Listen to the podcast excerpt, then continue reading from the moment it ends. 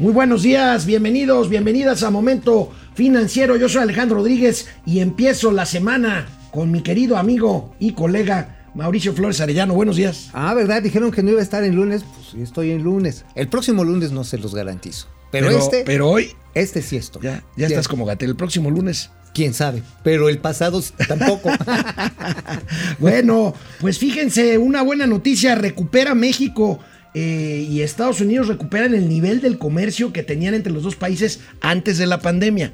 Falta la industria automotriz que sigue ahí. No, bueno, y faltan los conflictos laborales. Amigo, no, no, no. Ahí va a ser una cena de cuchillos. Pero bueno, por lo pronto, buena noticia los números, ¿no? Ah, cuando menos. A mayo. Cuando menos estamos tratando de agarrar el chisguete que están soltando los chinos, porque no están soltando todo el comercio. Pero ¿sabes qué es lo triste?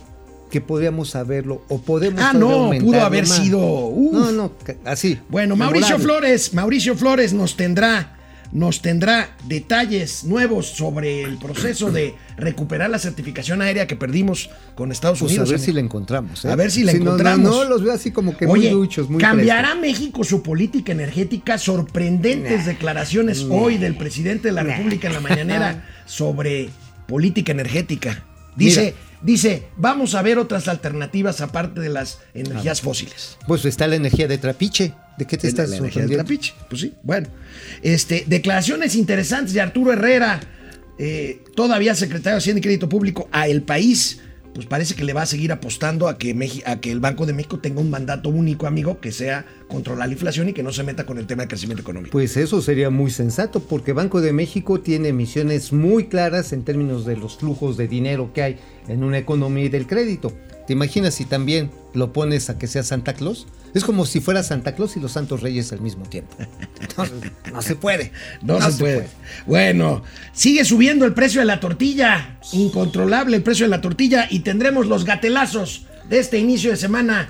Hoy, lunes 5 de, julio de, 2021. Pues tenemos varios. Del presidente de Calderón. De Calderón, sí es cierto. Es bueno, bueno. Quédense aquí al Momento Financiero. Esto es Momento Financiero. El espacio en el que todos podemos hablar. Balanza comercial. Inflación. Evaluación. Tasas de interés. Momento Financiero. El análisis económico más claro. Objetivo y divertido de Internet. Sin tanto choro. Sí. Y como les gusta. Peladito y a la boca. Órale. Vamos, réjete bien. Momento Financiero. Bueno, una buena noticia en los números. Hay todavía muchos asegúnes en torno al comercio entre, entre, México y Estados Unidos, pero por lo pronto, en el periodo enero-mayo, el comercio entre ambos países, entre nosotros y nuestro vecino país, despegó y recuperó niveles que tenía antes, antes de la pandemia, o sea, en 2019 enero-mayo de 2019 comparado con enero-mayo de 2021. Vamos a ver estos datos que nos trae hoy el financiero en su edición, en su edición matutina. Despega el comercio entre México y Estados Unidos, supera el efecto COVID, amigo, 262.811 millones de dólares el comercio entre México y Estados Unidos. Y aún así, 30% más que en el mismo periodo de 2019. Bueno, mira, aquí lo interesante es que le seguimos pegando a la piñata. O sea, nos seguimos pegando, nos seguimos peleando con los Estados Unidos. Ah, bueno, seguimos ese, es el punto. Seguimos abriendo frentes y que, somos nosotros del club de, Río y cuando, de Sao Paulo, perdón. Cuando es un ganar ganar, no mira, fíjate las cifras acumuladas en enero, mayo, pues ahí tenemos la vuelta tremenda la caída. Y, y fíjate que todavía sigue alicaída la industria automotriz, que es un motor del comercio exterior México-Estados Unidos por la falta este de chips y algunas otras cosas. Y como dices tú, ahí viene en las demandas laborales. Son, ¿Son estas papitas a las que les pones la salsa? No. Ah, no, no. Los chips son, microcomponentes ah, electrónicos. microcomponentes. Ah, muy bien. Bueno, ¿cuánto fueron las eh, exportaciones en dolarucos? 153.415 melones de dólares. Ahora, también hay que tener esto en cuenta. Las importaciones, o sea, la balanza son 109.295. Es decir, traemos una balanza positiva pues de prácticamente 44 mil millones de mm. dólares. Muy buenos. Ahora, ¿Qué es lo importante de esto? Eh, de esto? El proceso de valor agregado que se le va incorporando. O sea, no solamente hacer ensamble de, por ejemplo, televisiones, que muchos se está Maquila, allá. pues. Sí, no es- sí, o sea, hacer trabajo sencillo de ensamble, ¿no? Muchos refrigeradores, estufas, sino lo realmente valioso y que ha avanzado mucho la industria eh, maquiladora, ¿eh? O sea, ya no es así nada más la que tenía a gente haciendo. Por ejemplo, este Tesla, sí. Tesla, la empresa de Elon Musk, la de Ajá, la sí. energía eléctrica. Ajá, la de energía eléctrica, pero también de autos.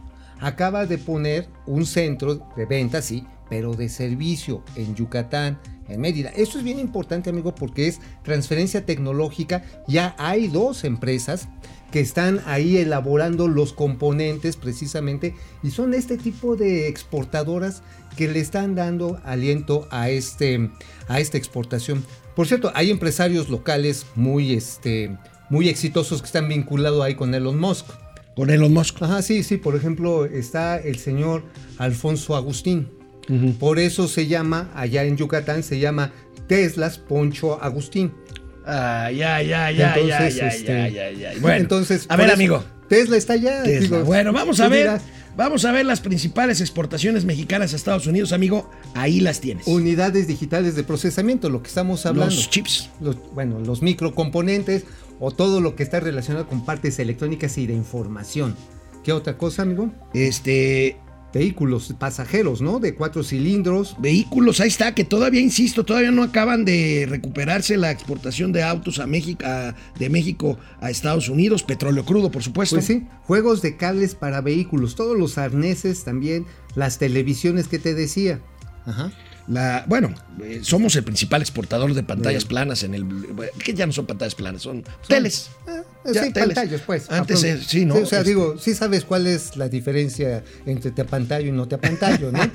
Son 50 pulgadas. Oye, amigo, sin duda en este tema de las exportaciones mexicanas a Estados Unidos va a ayudar, sin duda, o no sé qué pienses, el paquete este que ya está en marcha de Joe Biden, que va a durar ocho años y que va a inyectar a la economía americana algo así como 1.2 billones de dólares para pues apoyarlas a salir en los próximos años después de el sopetón que nos llevamos con la pandemia. Esto pues eh, sin duda pues nos ayuda a nosotros también como exportadores. Sí, ¿no? definitivamente el consumo norteamericano pues viene arrastrando toda la proveeduría nacional, pero insisto, si fuéramos más audaces, si en vez de estarnos peleando que si la energía eléctrica, porque ya ves que le echaron para atrás al juez en, eh, entierro, a, a Gómez a Fierro. Gómez Fierro. Ah, le echaron para atrás las suspensiones que había otorgado en general para la, para la contra la ley combustóleo. Pero finalmente esto se va a discutir y a aprobar o no en la Suprema Corte, ¿no? Sí, O sea, claro, pero ahí vienen cambios en la Suprema Corte para diciembre y ahí es do- donde temo que precisamente se va a imponer la voluntad de esta administración de concentrar un monopolio y nos vamos a volver a pelear.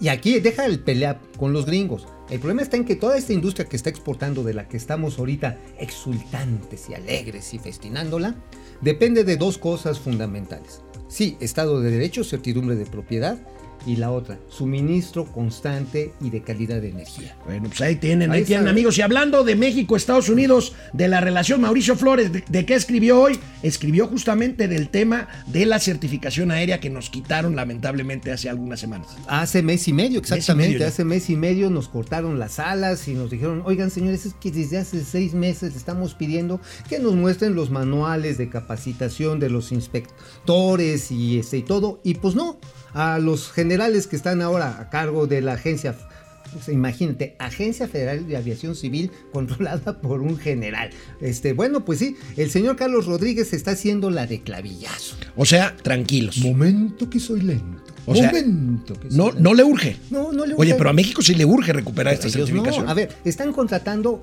así como, a ver, ¿tú qué sabes hacer, Chencho? Yo sé barrer. Ah, pues éntrale. Bueno, vamos a una pausa y de regreso el accidente en una plataforma de Pemex en el Hijo. Golfo de México y las reacciones al respecto. Volvemos. Bueno, hola Internet, ¿cómo empiezan la semana? ¿Cómo les fue de fin? Depredador mercenario, mira. Ah, órale, ¿Seguirá de vacaciones, Depre? No, no, este hombre. Ah, no, dice, de regreso al trabajo. Ahí está. Tú andas nomás levantándole falsos al buen Depre. Depre, bienvenido a la realidad. Fidel Reyes Morales, buenos días, He-Man y Orco de las finanzas. No cabe duda que si, se- que si se te quema el agua, que si se te quema el agua, algo está mal. Muchos memes el fin de semana con el incendio. Este es un incendio, pues ahora sí que el fuego sobre el mar. Ajá. Bueno, Entonces- desde el fondo del mar. Entonces decía, a es- este gobierno va tan mal que hasta se le quema el agua. Oye, es que la verdad, mira, no solamente son maletas, no solamente son malhechotes, también tienen una suerte. Sí. O sea, la verdad está en que, ahora sí, pues, parafraseando a nuestro amigo Chumel Torres, Diosito, ¿qué te debe el señor López Obrador? No manches, ya déjalo en paz. Bueno, ¿qué ver, más? Eh, Alejandro Méndez desde Querétaro Rock. ¿Qué onda? Este, nos están diciendo que está fallando la transmisión en Facebook. Oye, José sí. Tenorio. Oye, sí, hay, hay quejas, ¿eh? Hay quejas, hay quejas. de que el audio está de la burger. Mañana está solucionado, Mm. me dicen aquí. Espero que sea Argenis más exacto que el presidente de la República. Bueno, mira, aquí tenemos el equipo técnico llamado del futuro. Son los hombres del mañana. Alejandro Méndez, José Tenorio, buenos días, estimados financieros, ¿qué excelente fin de semana. Pili Sainz, buenos días, es lunes y Depre ha regresado al trabajo presencial. Ah, entonces ya no lo tienes ahí metido. Este, en Oh, tú casa. que déjalos. No puede, Tú no, déjalos, no puede es muy su escribir. bronca, no es puede, muy su bronca. No puede escribir, pero sí los está escuchando. Ah, Con bueno. esto de la fuga de gas en el Golfo, los ojos del mundo vuelven a estar en Pemex y sus malos manejos. Es tema de mantenimiento, ¿no, amigo? Mantenimiento y es que según, digo, hay que ver las causas reales, ¿no? Que según le cayó una un relámpago. Un relámpago. bueno, los relámpagos No, bueno, caen. la fuga existió. Bueno, los, y los relámpagos no caen, salen de la Tierra. Cuando hay polos magnéticos finalmente que coincide el positivo y el negativo, salen y tómala y se juntan arriba. Fidel Reyes Morales, Milagro, está el tío Mau, nuevo torito. No hubo torito. Es que lo acaban de vacunar. Fer, Rey, Fer Morales, le faltó el sonido de platillos para finalizar el chiste malo del tío Mau. Ah, Muy, mal, muy, muy malo, muy malo, muy malo. ¿qué, Rele- el, de, el del el empresario yucateco? Sí. Ay, ese está muy bueno. René Franco, ex- excelente Agustín. día y excelente semana para los mejores comunicadores. Gracias, jefe Franco. Gracias. Vamos a la tele. El viernes pasado, el viernes pasado, desde la madrugada, aunque se dio a conocer unas horas después, y Pemex no salió sino hasta 10 horas después a informar oficialmente. Bueno, hubo un percance muy cerca, muy cerca de una de las plataformas que tiene Pemex en el Golfo de México, en la costa o cerca de las costas de Campeche. Nosotros lo dimos a conocer eh, vía Twitter en, el, en la cuenta de Momento Financiero. Ahí tenemos las imágenes tremendas, ¿no? Muy cerca, escasos 100 metros de una de las 150. plataformas eh, donde hay 20 o 30 trabajadores de Pemex, amigo. Afortunadamente no hubo desgracias que lamentar. Sí, de hecho el ducto es el ducto QC Sierra, así se llama, y esa es la plataforma de la Q Charlie, esto del conjunto llamado Kutmalop Zap, o sea, un nombre eh, maya. vaya. Eh, pero fíjate que aquí lo, lo dramático es la fuga de, este, de gas, no Sí, es crudo, se- es de se- gas. no, no es crudo. Decían que había sido crudo, pero es gas. Sí, es gas. Una, un, un tubo Ajá, sí, un- submarino se, se perforó. Una conducción. Una, una conducción, una conducción. Ahora, vamos a ver, vamos a ver imágenes, imágenes dramáticas. Afortunadamente no hubo desgracias personales que Pero la lamentar, desgracia ambiental. pero la desgracia mental, vamos No, a ver. Estas imágenes dieron la vuelta al mundo, vamos a ver. A ver, bien.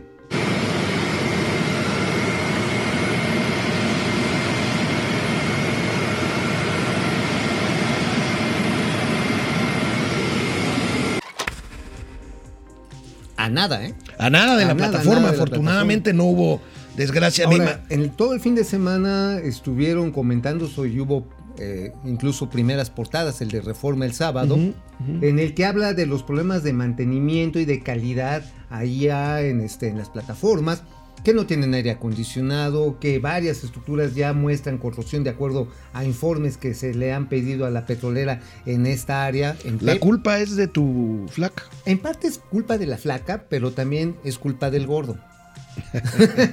No, del gordo que está al frente de, este, de Pemex. No, no está gordo el ingeniero Sí, agrónomo. Sí, sí, Don Oro sí está, está, Bueno, bueno, está bien, echado para está adelante. bien. Pero a ver, el asunto es que además de que se le extraen los recursos, no hay un seguimiento puntual a los deterioros en las condiciones de trabajo y obviamente de la infraestructura ahí.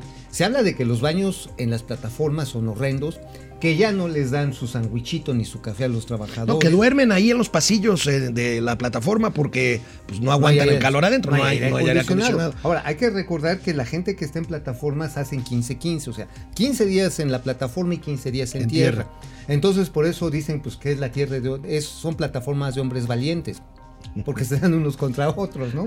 Pero, no, no, no, más allá del mal chiste, eh, el hecho está en que efectivamente hay un deterioro de infraestructura. Bueno, y esto despertó otra vez la. eh, pues el enojo de los grupos ambientalistas, este, por ahí Greta Thunberg, en fin, muchos dijeron, pero hay aquí una imagen muy interesante que dif- difundieron en Twitter. Fíjense, esta es una imagen satelital en cuanto a las emisiones de CO2 en, en el mundo, pues aquí en este caso en la zona de México, y se ve claramente cómo se ve pues la parte de las emisiones causadas por este incendio ahí en el centro del Golfo, del Golfo de México. Esto es muy gravísimo. Ahora, esto también ya es parte de un proceso de arbitraje internacional que empezaron organizaciones civiles en los Estados Unidos ante el Departamento de Energía demandando que Pemex ponga control a las emisiones, escapes y fugas de gas.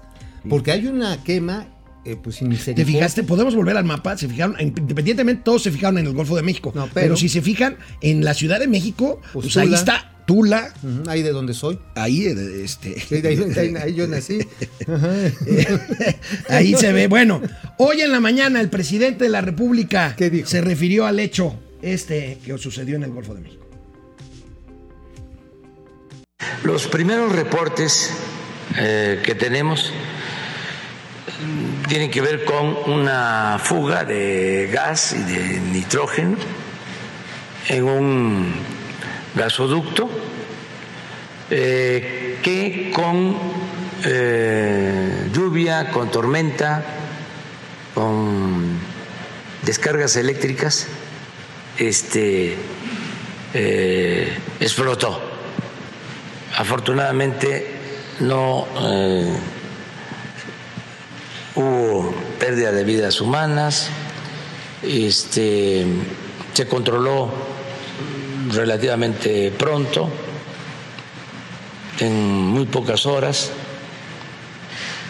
y ya se inició la investigación y también ya eh, tanto Pemex como la Secretaría de Medio Ambiente están eh, empezando a hacer un avalúo, eh, un análisis sobre los daños que se hayan ocasionado y desde luego que vamos a reparar todos los daños.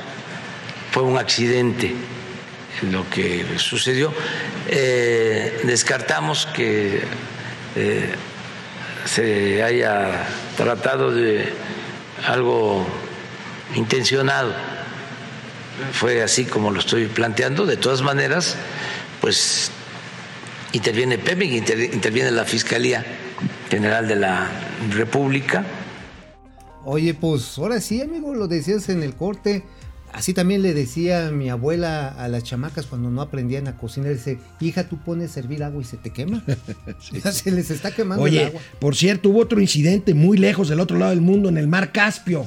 Eh, Azerbaiyán reportó. te lavaste el pelo ahí. Azerbaiyán reportó un campo marítimo de gas que explotó y veamos las imágenes impresionantes. Tremendas Aquí también. están. Fíjense desde un buque, ahí está, en el mar Caspio.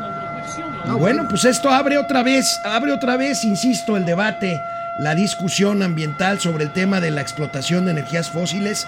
Y pues cuando cuestionaron esta mañana al presidente de la República en la mañanera, ¿Qué dijo? ahí estamos viendo el mar, el mar Caspio, pero bueno, eh, no recuerdo que el presidente haya vislumbrado públicamente, o por lo menos se hubiera referido él públicamente, a la posibilidad de cambiar, pues ahora sí que el paradigma energético ¿Tú de? México, que es apostarle a, A ver, ¿qué al dijo? ¿Qué petróleo. ¿Qué vamos a ver qué No, dijo. tengo mis dudas. Las críticas de algunos eh, grupos ambientalistas y activistas internacionales sobre este, este incidente, ¿el gobierno de México revisaría su modelo de combustibles fósiles o su política ambiental en materia de extracción de crudo, presidente? Sí, estamos avanzando para crear eh, alternativas mm, para no depender de combustibles fósiles, de recursos no renovables. Tan es así que ya se puso un tope a la extracción de crudo. No vamos a extraer más de dos millones de barriles diarios. Vamos a terminar el sexenio eh, con la mitad de extracción del sexenio de Fox. La mitad.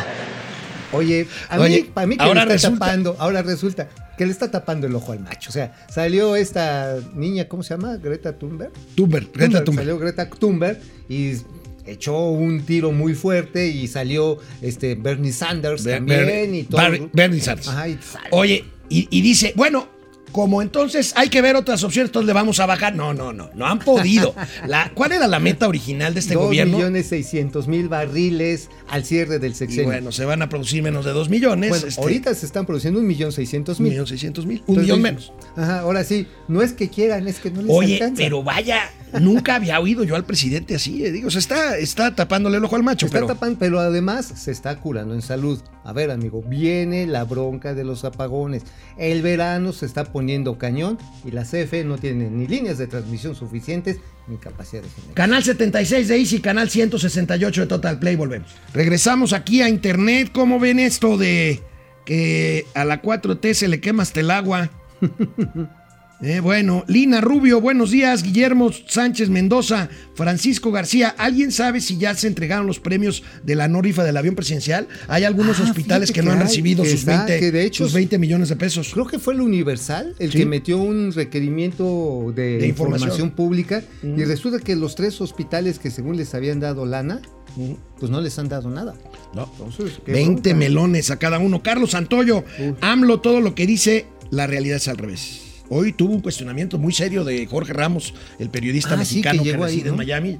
¿Y le ahí a cuestionarlo, pues a cuestionarlo duramente sobre el tema de los muertos por violencia y de los muertos por, por COVID. Por COVID. ¿Y el presidente dijo, yo tengo otros datos y, y te respeto, pero tú estás sesgado y estás mintiendo. Estás golpeando a la cuatro. Eres de la derecha internacional. Perteneces a las huestes de Mr. Monopoly. Geber Oscar Rosas García, buen día a todos desde Tlaquepaque, desde Tlaquepaque, Tlaquepaque, Jalisco. bonito, Tlaquepaque. José Imán, ¿quiénes ganan con las estupideces de ANLO? Este, pues, sus feligreses, ¿no? ¿Verdad? Bueno, les dan sus- su, su botecito de croquetas, ¿no? Eh, Gerardo Inda, buen día. Daddy, Dani Pinedín, Pinda- Pidán, buen día Alex. Y qué milagro que el capitán Albures está presente el lunes. Pues porque no hubo torito, que no escuchaste, güey. Fernando A. González P, buen día, mi programa favorito. Gracias, Fer. Gracias. Este, no informarte en momento financiero es peligroso, te deja vulnerable y te obliga a creer en las mentiras de, por ejemplo, AMLO. Ay, Órale. O sea, nosotros somos, ¿cómo digo? Su panóptico. la neta celestial. No, neta, no, neta no. Vamos a la tele. Por cierto, amigo, ahorita que hablamos de petróleo, este, de el cambio, de que el presidente salió al paso ahí, ¿qué pasó con Sama? Este, este, este pozo que descubrió eh, Talos Energy y que va junto con Pemex, pues resulta que hay un oficio por ahí de que Pemex quiere llevarse todo el petróleo No, de ya, Sama. Macamba dijo la changa, ya. Nada le dijo ya la- Cámbaro, Michoacán. Sí, ya Pacámbaro, la Comisión Reguladora de Energía y la Secretaría de Energía ya dijeron, no, pues miren, qué producción compartida ni qué ocho cuartos, véngase para acá. Era una coinversión. O- otra señal de una ronda, ¿no? De, una ronda, de, una- la ronda 2. De la ronda Este, 2 de otra señal de que México no está cumpliendo compromisos que tiene que cumplir y que le va a afectar en cuanto A al. TEMEC y en cuanto al comercio Pero en es general. que úrgele, le urge a Pemex tener éxito exploratorio. O sea, los que han tenido éxito son básicamente los malditos perros asquerosos neoliberales, empresas que se aborazaron del patrimonio nacional, dice el Fisgón, Ya. dice el Fisgón, de la riqueza de la nación. Son los únicos que han tenido éxito exploratorio. Pemex va muy lento, le ha costado mucho trabajo. Solamente en esta asociación con, Sam, con en Sama, con Talos es donde logró tener un mejor resultado. Sin embargo, ya al momento en que Sama, creo que le metió 230 millones de Sí, sí, dólares. sí. Y, y creo que el pozo está a una profundidad mayor a la que Pemex está habituado a extraer petróleo. Es aguas profundas, estas mismas que muchos ambientalistas cuestionan por la, el riesgo tecnológico que implica. Digo, hay una serie de corrientes, más corrientes que yo ahí No. en esas Uh, uh, profundidades. uh. Imagínate, Uh, más corrientes es. que yo. Está No, cañón. No, no, no, no. Pero entonces, aquí el asunto es que podemos estar ante un evento de posible expropiación. Una expropiación indirecta. La palabra maldita. la palabra maldita. Y pues digo, Talos Energy, pues este cotiza en los mercados norteamericanos, tiene socios norteamericanos, tiene socios mexicanos. Había capital italiano también ahí. ¿no? Italiano, entonces dice, es una es un Consorcio, un es consorcio. Bueno, Y pues ver pues amigo, va, ¿eh? interesante entrevista la que concedió el secretario, todavía secretario de Hacienda y Crédito Público, se va en unos 10 días ya. Arturo Herrera al periódico El País, aquí la tenemos. Dos cosas interesantes de esta. Bueno, una entrevista en general muy interesante, muy sustanciosa, pero primero, el secretario calculó que si hubiera endeudado a México para hacer programas de apoyo empresarial por COVID, hubiéramos pagado 350 mil millones de pesos más, porque México tiene una tasa de interés más este, alta, ¿no? Ah, bueno, bueno. eso, y pues si mi abuelita hubiera tenido ruedas, Ruedas, hubiera sido bicicleta, ¿verdad? Pero oigan, pues, ¿por qué tan poquito? ¿Sabes cuánto creció la deuda entre marzo, entre mayo, perdón, entre mayo del 2020 y mayo de este año? ¿Cuánto? 534 mil millones de pesos. 534 mil millones de pesos. Ajá, el saldo En- histórico de requerimientos financieros del Sí. sector público creció eso en un año. En un año, 534 mil millones Ajá, de pesos. y Y, ya años- representa 53% del Producto Interno Bruto, ¿no? Más o menos 52.8, ay, ponle 53 para no andarnos con bagatelas. Ahora, también es cierto, en los últimos tres años la deuda total, los saldos, han aumentado en un billón 830 mil millones de varos. Esto de que es que no hay deuda. A ver, sí en el gobierno federal saben efectivamente que la deuda es un problema. Incluso, ahí te va una exclusión interplatanaria ver, intergaláctica. Ahí les va una taponera para mañana. Taponera. taponera para mañana. El señor Rogelio Ramírez de la O, el próximo secretario de Hacienda, sabe que la no deuda, deuda, de la cancelación del Naim sí es deuda. Él sí la considera deuda. ¿Quién, quién la considera deuda? Rogelio Ramírez de la O. Ah, eso quiere decir que Pues sí. pues ya es una visión diferente. Pues sí. Aquí me están pasando una imagen, si la A podemos ver. si no, pues las, se las platico. A ver, ¿qué Deuda de Enrique Peña Nieto contra deuda de Andrés Manuel López Obrador.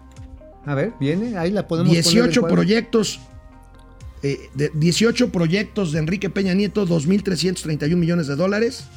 Y ha crecido con 8 proyectos, 65%, 3.885 millones de dólares en dos años y medio. Estamos hablando de proyectos específicos, no de, no de la deuda No de, la, total. no de la deuda total del saldo histórico de requerimientos financieros del sector público. Ay, ay, ay, Pero no.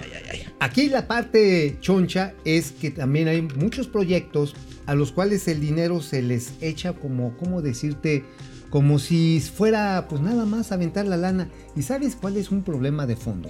Que desafortunadamente en esta administración se han tomado varios de ellos sin los proyectos ejecutivos previamente elaborados, a veces sin derechos de vía logrados. Por ejemplo, amigo, ¿te acuerdas que te conté del tren este, el ramal que le quieren echar allá desde Lechería hasta Nextlalpa de- de- para Santa Fantasía? Sí, me acuerdo, Sí, sí, me sí, ¿te acuerdo. Bueno, no está liberado el derecho de vía en Tultitlán. No está liberado, entonces pues sigue la bronca.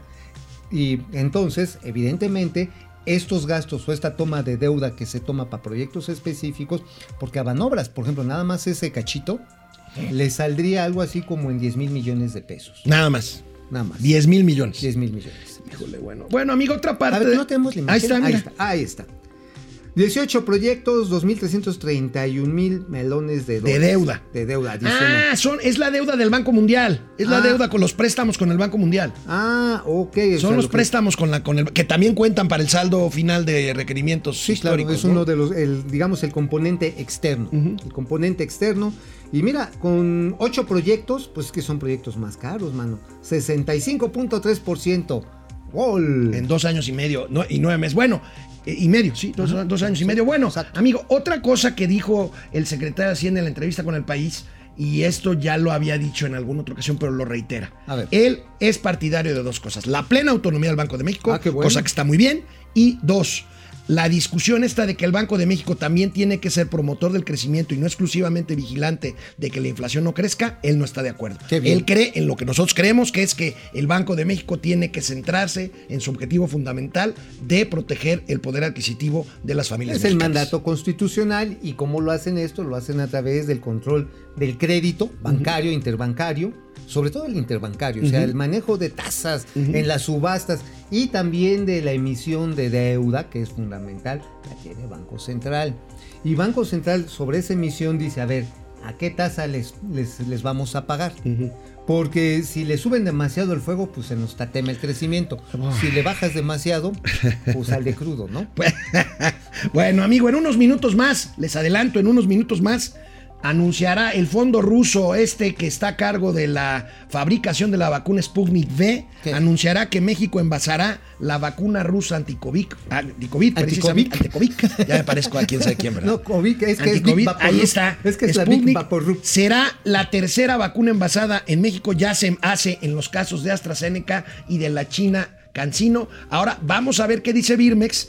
Eh, Te doy qué- una exclusiva interpretatoria. ¿Ya tienes el nombre del laboratorio? Claro que sí. Bueno, primero ya sabemos quiénes van a ser el receptor y articulador el- del el receptáculo. Me da Ah, miedo. Te iba a decir, pero que ya es demasiado ya es demasiado pedir en este en este inicio de semana. Este, pero a ver, hay una alianza que se formalizó la semana pasada entre la, el- eh, ¿cómo le llaman? La Escuela de Biotecnología, Colegio de Biotecnología de la UNAM. Eh, la señora eh, Palomares se apellida. Instituto de Biotecnología. Instituto de Biotecnología, la UNAM, con la unidad de prospectiva y, y innovación del estado de Hidalgo. Uno dice, "Ay, los pachucos van a hacer eso. ¿Y sabes qué? ¿Con quién están trabajando precisamente? ¿Con quién? Con Birmex. Con Birmex. Con Birmex, sí, precisamente porque la idea es llevarlo a la zona alta, en la de montaña de Hidalgo, los laboratorios que se montarían en esta alianza con participación del Fondo O sea, serían laboratorios nuevos. No, ya Lance Steiner se ha, se ha notado, no sabemos si Ahora, va a eso, ser, eso lo tiene que aprobar Cofepris, ¿no? Finalmente lo tiene que aprobar, pero bueno, a ver, ¿tú crees que el señor Alejandro Sbach, que es el nuevo director de Cofepris, se va a tardar mucho en aprobarlo? No, no, sobre todo si Gatel le pone ahí un. No, ya no. Cuetillo ya. ahí. Él no trae bronca, él trae bronca con, con Gatel. ¿Ah, sí? Sí, sí, ah, sí, bueno, no, está no, bien. no, son- bueno, no vamos a una pausa y volvemos. Vamos a entrevistar al director general de la nueva cadena de cines en México. Quédese, va a estar de peli. Regresamos a internet. Oye, Eh, amigo. mande. Se me hace que vi cosas muy exóticas, ¿eh? Me está saliendo una ¿Te, perrilla. te portaste mal? No, yo creo que vi unos perrillos. Yo creo que me encontré con unos perros dándole traca traca para traer perritos al mundo. Ay, Mauricio. Sí, güey, entonces se me... ¿Qué- qué- Sí, eh, fíjate que sí. Bueno, Imagínate. Dante Delgado, saludos a Lito, Mau y Alex. ¿Cómo están? Eh, Dulce Ojeda, hola Dulce, buenos días, Dulce. gracias por compartir su- sus conocimientos, gracias por escucharnos y por seguirnos, Dulce. Fer les Rangel, ¿qué opinan de la investigación a la ministra Margarita Ríos Farjat? Sí, fíjate que esto lo trae este Sí, nuestro Darío nuevo Celis. amigo Darío, nuestro, Nuestro, nuestro. nuevo, nuestro viejo amigo Nuestro Darío. viejo. Oye, pero... Este, porque metió a su esposo como asesor de FEMSA, ¿no? Este, Bueno, ¿te acuerdas que aquí comentamos que iban a empezar a expulgarle a FEMSA? Ajá. Precisamente durante el mandato de Carlos Salazar Lomelí. ¿Quién crees que era el asesor de Carlos Salazar Lomelí cuando era el esposo de Margarita. Ajá. Ajá. Bueno, pues ahí está. Ahí está. Alicia Orozco Lozano, es, eh, si es un éxito para el narco y cómo son socios, ¿qué les digo? Oye, Pues sí, te digo más o menos como a lo mejor cuánto le sacan a FEMSA de impuestos no pagados. Pero llegó buen rostro a cobrárselos, ¿no? Sí, ya. Como 8 mil melones de dólares. 8 mil melones. Ujú. Bueno, Vayan a comprar gancitos, les van a hacer falta. Oscar Martínez sigue con problemas en Facebook, imagen y audio desfasados. Ay, sí, Les prometemos que mañana queda resuelto esto. Sí, perdón. eh, Ispa perdón, perdón. Que no le digan, que no le cuenten. Si no lo vio en este programa, es una vil mañanera. Está bien, está padre. Bueno, vamos a la tele. Vamos a entrevistar al director general de la nueva cadena de cines en México. Bueno, pues ahora sí ya estamos aquí en Cinedot. Ah, ¿verdad? Cinedot. Cinedot, o sea. Guárdense, guárdense en la memoria este nombre, Cinedot, porque lo van a oír mucho a partir de hoy, aquí en Momento Financiero y en todos lados. Y en todos lados tenemos a Ramón Esteves, que es el director general de esta cadena de cines, que ha retomado algunos de los espacios que Cinemex, Cinépolis, tengo entendido también, pero mejor le vamos a preguntar de estos espacios que ya no pudieron las grandotas, las grandes cadenas, y que se están convirtiendo en una alternativa de entretenimiento. Ramón Esteves, director general de Cinedot. A ver, platícanos cuántos son y dónde van a estar estos cines. Creo que tenemos un pequeño problema, mi estimado Ramón. ¿No serán los audífonos o la conexión de internet? A ver, Ah. ¿ahí me escuchan? Ándale, ahí fuerte y ¿Sí? bravo. Sí, el tema creo que eran Perfecto. los audífonos. Ok. Eh, bueno, les comentaba, estamos arrancando esta semana con nuestro primer complejo, eh, Cinedot Coacalco. Guacal. Es el primero de muchas pantallas que queremos abrir en los próximos dos años. Estamos proyectando 120 pantallas. Estas son las primeras ocho. Eh, Ok. Como comentas, sí, precisamente lo que estamos haciendo es tratar de recuperar estos cines que, pues, por este año y medio precisamente de la pandemia, se fueron cerrando. Entonces, pues no queríamos dejar, dejar esos espacios perdidos, que la gente iba, que a la gente le gustaba. Y de alguna forma, nuestro inicio es precisamente con eso, ¿no? Sí. Ahora, tú tienes experiencia en el mundo de la exhibición de cines. Traían otra. A ver, no, estoy bien si manejabas la cadena Cinemanía. Eh, no, No. no, no, no. Bueno, yo llevo casi 25 años en la industria. Ajá, sí. Eh, la última que estuve fue en Cinemagic, En Cinemagic. En Cinemagic. correcto. Oye, Sí. y, y, a ver, ¿qué tipo de contenidos vamos a ver? Porque la gente seguimos pues paniqueada, ¿no, amigo? De ir al cine. Sí, sí, sí. Seguimos sí, sí. entonces así, si no vemos una película que nos mueva, pues nos quedamos en nuestra casita echándonos el streaming, ¿no? Precisamente esa es la idea de, de abrir en este momento. Estamos abriendo justamente con los grandes estrenos del verano que han tenido una aceptación muy buena. Obviamente no son los, los números que se tenía hace dos años, en 2019. Sin embargo, ya son números bastante, bastante aceptables. Estamos hablando de películas arriba de 200 o 300 millones de pesos de taquilla, ¿no? Ok. Entonces, eh, la recuperación se está dando eh, y entonces, bueno, es el momento que creemos importante para arrancar con, con esta cadena. Ramón, Ramón, ¿cómo estás? Me da mucho gusto saludarte. Y quiero hacerte una Hola. pregunta, Ramón, porque fue dramático. Un- una de las industrias, pues, que más eh, obviamente fueron afectadas por el cierre de la pandemia, el cierre de actividades, fueron los cines. Cerraron material, pues cerraron todos. Y si vemos las cifras anualizadas, pues en el 2020 la caída para esta industria es de más del 80%. Cifras muy dramáticas. ¿Qué es lo que ven ustedes para al año siguiente de esta cuestión catastrófica para la industria de exhibición cinematográfica? Ustedes le apuesten a abrir nuevos complejos. Pues mira, yo creo que pues todas las personas somos seres sociales, ¿no? Que queremos salir, que queremos conectar con amigos, eh, conectar con la pareja, conectar con los hijos. Y el cine ha sido siempre el lugar por excelencia donde se da esa, esa salida y esa convivencia. Precisamente creemos que eso no se va a perder. Eh, y dada la, coyuntura actual, es que creemos el momento ideal para lanzar con una nueva cadena enfocada a los chavos, a los jóvenes, a los millennials, para que encuentren precisamente su espacio eh, para conectar con el cine, conectar con los amigos y conectar con quien quiera. ¿no? Mira, oye, en estos momentos donde todavía el canijo bicho, el COVID, pues trae números bastante preocupantes en el centro del país, en algunos estados la alerta, la posibilidad de irse a naranja está encima. Eh, ¿Cuáles van a ser las estrategias que van a seguir ustedes? Pues para que uno sienta la seguridad de que si se mete a una sala de cine, eh, pues esté lo suficientemente segura para no agarrar el animalejo ese. Bueno, ni siquiera es animal. No, no es animal, un virus. Un virus, el virus ese. Pues mira, estamos siguiendo todas las reglas que, que marcan las autoridades, eh, siguiendo de cerca lo que va dictando cada municipio, cómo van los contagios, precisamente para cumplir con reglas, ¿no? Obviamente el gel sanitizante, eh, cubrebocas, medición de temperatura, eh, en las noches están sanitizando salas, eh, la ventilación de, la- de- de las áreas, eh, estamos tratando de cumplir con todos los con todos los lineamientos, hasta el momento no hemos tenido ningún inconveniente. Eh, y así vamos a seguir, ¿no? Confiando en que esto va disminuyendo y, y la gente quiere salir y, y disfrutar una película. Ok. Ramón, ¿cuántas pantallas piensan abrir en los próximos meses o años y en qué lugares del país? Pues mira, nuestra proyección son 120, 120 salas. Estamos hablando de un promedio entre 12 y 15 cines. Eh, el primero, pues está abriendo esta semana, Cine, eh, Coacalco. En las próximas dos o tres semanas abriremos el segundo en el municipio de Los Reyes, también en el Estado de México. Y nos queremos concentrar inicialmente en el centro del país. Estamos hablando probablemente en Morelos, en Guanajuato, eh, Ciudad de México, Estado de México. Eh, en un principio, ¿no? Esa sería como que nuestra proyección en los próximos dos años. Oye, ¿y esta semana con qué estrenos nos vamos a arrancar? Digo, para a ver si nos lanzamos para allá. No, seguramente van a querer, pues, obviamente Black Widow es el gran estreno este Órale, jueves. órale. Eh, viene con muchísimo empuje todavía, obviamente Rápidos y Furiosos 9, eh, tenemos El Conjuro. Pues, Ok. Los grandes blockbusters que están ahorita en cartelera van- los van a encontrar en Cinedot. eh, y con el estreno, obviamente, esperado del verano de Disney, que es Black Widow.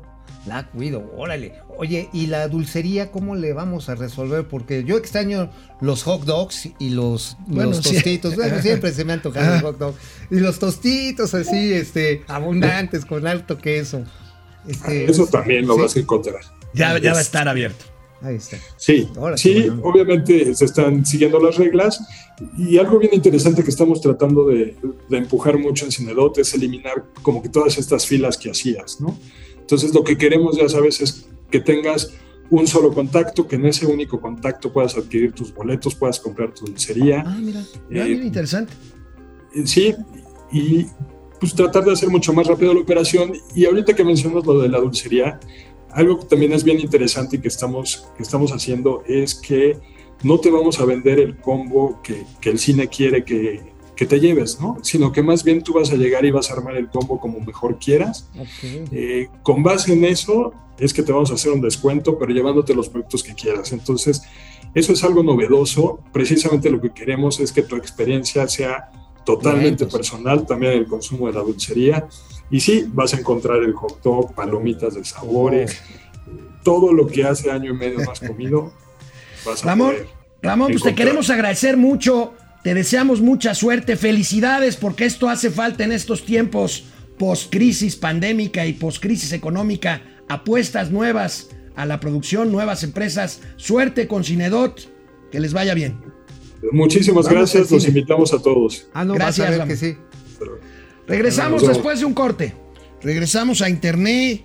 Internet. Internet, oye, Mándeme. este yo creo que sí digo las zonas este que están como diríamos fuera de la de la metrópoli Están atacando otra, otra, otro mercado. Sí, sí digo pues sí digo son lugares bravos tan cañones Coacalco no es no es una perita en dulce No, no, pero están atacando un mercado que hay que atacar y qué bueno. Sí, sí, Qué sí. bueno. A ver, la perrada requiere entretenimiento. Y lo digo con cariño porque allá vive el novio de uno de, de una de mis hijas. Bueno, parte de su familia vive allá en Coacalco. Entonces, son lugares donde la gente llegó con muchas necesidades y hay gente bien honesta y bien trabajadora que ha logrado hacer patrimonio y vida honesta en lugares bien cañones. Así ¿eh? es. Entonces, trabajadores, trabajadores. cinito. Buen día, dice Pepe Almazán Mendiola. ¿Por qué siempre que ve el tío Mau al programa es cuando se desfase el audio y el video? Pues porque es un gandul que echa todo a perder, mi querido Pepe. A ver. Se tropieza ver. con los cables acá abajo. le agarro ¿no? No. las tepalguanas a los productores. Rocío- Entonces, obviamente andan todos, todos culecos. Rocío Hernández, buen día, excelente inicio de semana. El Cocodrilo MX, buenos días a Carlos Trejo y Alfredo Adame de las finanzas. Qué chinga. Cacó Frías, buenos días, queridos tío Alex y tío Mau. Ya tienen sus otros datos, así es. Miguel Alfonso Sanabria, Marielos Aguinaga. Saludos, buen inicio de semana. Mauri Serranov, buen día. Pinkie Pie y Raymond Dash Está bueno ese. de My Little Pony de las finanzas. Lucía Elena Silva. Sergio Alvarado. Los ochimilcas de los negocios. Los Xochimilcas. Sergio Alvarado dice que somos Jacobo y Lolita. Lolita. Ay, Lolita. ¿Ya llegó Paula? Este, Lupita. No, pero Am- Paula al principio. Paula, Paula, Paula. Ya, llegó Paula. A Mauri Serrano, Lucielena Silva, saludos. Dick Longstroke, saludos a la Gallón Mafafas y Juan Garrison de las finanzas, ya nos lo habían dicho. Black Archer Mil, bien crudote, pero sí llegó el Mau. Francisco García, buen inicio de semana. Lo ocurrido en la sonda de Campeche tiene algo que ver con la falta de paraguas proveedores. Pues probablemente si uno de esos proveedores se encarga del mantenimiento de una auditoría muy a fondo, ¿eh? Definitivamente. Carlos López, Betty R, Juan Rentería, Juan Manuel González, Ochoa, Leti Velázquez, Efren, gracias. Q. Bueno, pues este. ¿Qué onda? Bueno, vamos, antes de pasar a los gatelazos, amigo, la tortilla, fundamental elemento en la dieta del mexicano, ha experimentado un incremento de precio no visto en nueve años, amigo. No, ya no. lo hemos comentado, Momento. pero Momento. ya está por arriba de No, 20 pesos es el kilo. parte de la narrativa golpista de la derecha internacional en contra de la 4T. ¿Sí? Sí, es, es parte. A ver. Se pusieron de acuerdo con todas las tortillerías. Y imagínate a Felipe Calderón yendo de tortillería en tortillería. O confundieron la masa los de la. Ya ves esa canción este de eh, cubana de este. De ¿Qué cosa fuera la masa sin cantera? la- ah, sí, la masa. Y cuando es cuata, pues también La- se puede confundir. Bueno, vamos a ver el cuadro. Aquí están los precios. Bueno, ha, ha llegado en algunos lugares hasta 30 pesos, amigo, pero Así es. pues ahí tenemos los en promedios. Atizapán, eh, hace dos semanas, aquí en el Estado de México, llegó a 27 varos. Sonora, 21.78, Baja California. A ver, ¿el salario mínimo de cuánto salía? ¿170 varos? 175, sí, un poquito se me ha O 675. sea, ya con 3 kilos, ya te echaste Ya casi la mitad del salario. Cañón. Bueno, pasemos a otro lado. Vamos a dejar un tema de participación eh, de gasto federalizado para mañana. Rápidamente, Jeff Bezos, el fundador de Amazon, este gigante, gigante de este, eh, empresa multinacional de tecnología de distribución. Bueno, a partir del 5 de julio, Jeff Bezos deja de ser el CEO. El director general, pues, de esta empresa se sale de la operación diaria. Es cosa que pasa muy comúnmente en los grandes corporativos. amigo. Bueno, ya de hecho este fenómeno en el que la tecnoestructura, diría eh, los clásicos, toman el control de las grandes empresas, de las, de las sociedades anónimas, de la gran anónima, pues es algo que viene sucediendo. Contratas desde- a un director profesional, le pagas muy bien y tú te sales de la 1950. operación. Sí. Desde 1950. Se le aplicaron a Bill Gates en, este, en, en Claro, y Microsoft. bueno, se la han aplicado a los operadores de los ferrocarriles en Estados Unidos,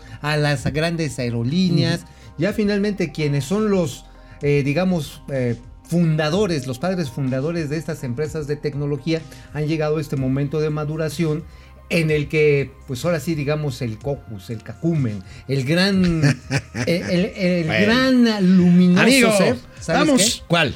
Los desplaza la tecnoestructura. La tecnoestructura. Bueno, está bien. Los gatelazos del día. Viene. Sobre el tema del petróleo y el incidente en el Golfo de México, el incendio en el agua, pues.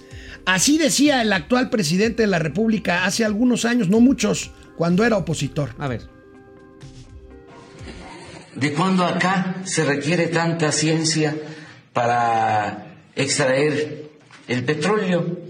Es perforar un pozo como si se fuese a extraer agua, nada más que no a 30 metros, sino a 3.000, a 5.000 metros. No tiene ninguna ciencia. Ok, amigo, no tiene ciencia. amigo, no hay pozos a 5000 metros de profundidad, ¿o sí? No, pues este no, creo que si le bajas mucho al pozo serán como a 2500, ya 3000, ya es muy audaz. Oye, pero ¿sabes qué es? Hay un tuitazo del fin de semana. ¿Qué pueden esperar de alguien que empezó quemando pozos? Ándale. Tuitazo. ¿Qué puedes esperar? Bueno, soldado de la 4T, priista, Soldado, soldado, priista soldado. dinosaurico, Manuel. Bartlett Díaz. Al llegar al informe el viernes pasado, este gatelazo se lo debíamos, ¿Cómo dio una muestra de perfecta sencillez y autocrítica. A ver, viene. Habíamos logrado aumentar de 6 a 9 kilos.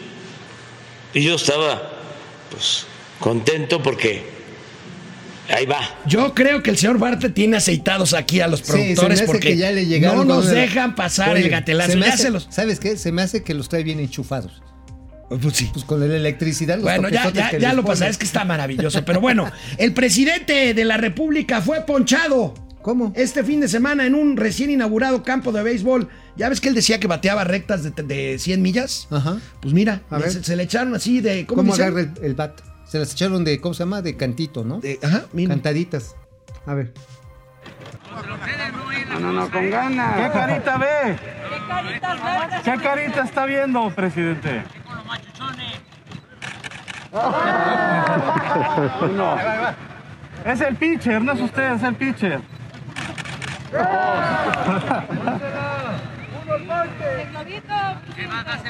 Dos a cero. Es el pitcher. ¡Ponga la cara, ponga la cara! Tirando moña. Bola.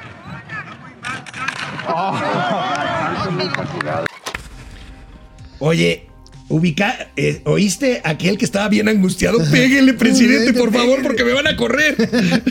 Oye, la verdad, mendigas bolas neoliberales. Seguramente fue parte de esta narrativa, diría López Gatel, de la derecha internacional para golpear a la 4T. Bueno, Pues no sí. le pegaron a las bolas. Ahí está. Bueno, esto mientras estaba quemando el pozo, este, estaba este. Hay prioridades, hay prioridades. bueno, oye, adivina qué dijo el presidente de la República el ¿Qué? fin de semana. Es increíble, A no me lo vas a creer. Dice que no hay que hablar tanto, Ah, chirriones, ¿por qué? ¿Por qué? ¿Qué la paña a los...? que no hay que hablar tanto. A ver, Bueno, a, a ver, ver. ¿quién lo dice?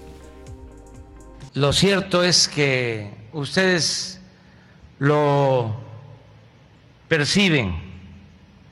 No es eh, necesario eh, estarlo diciendo.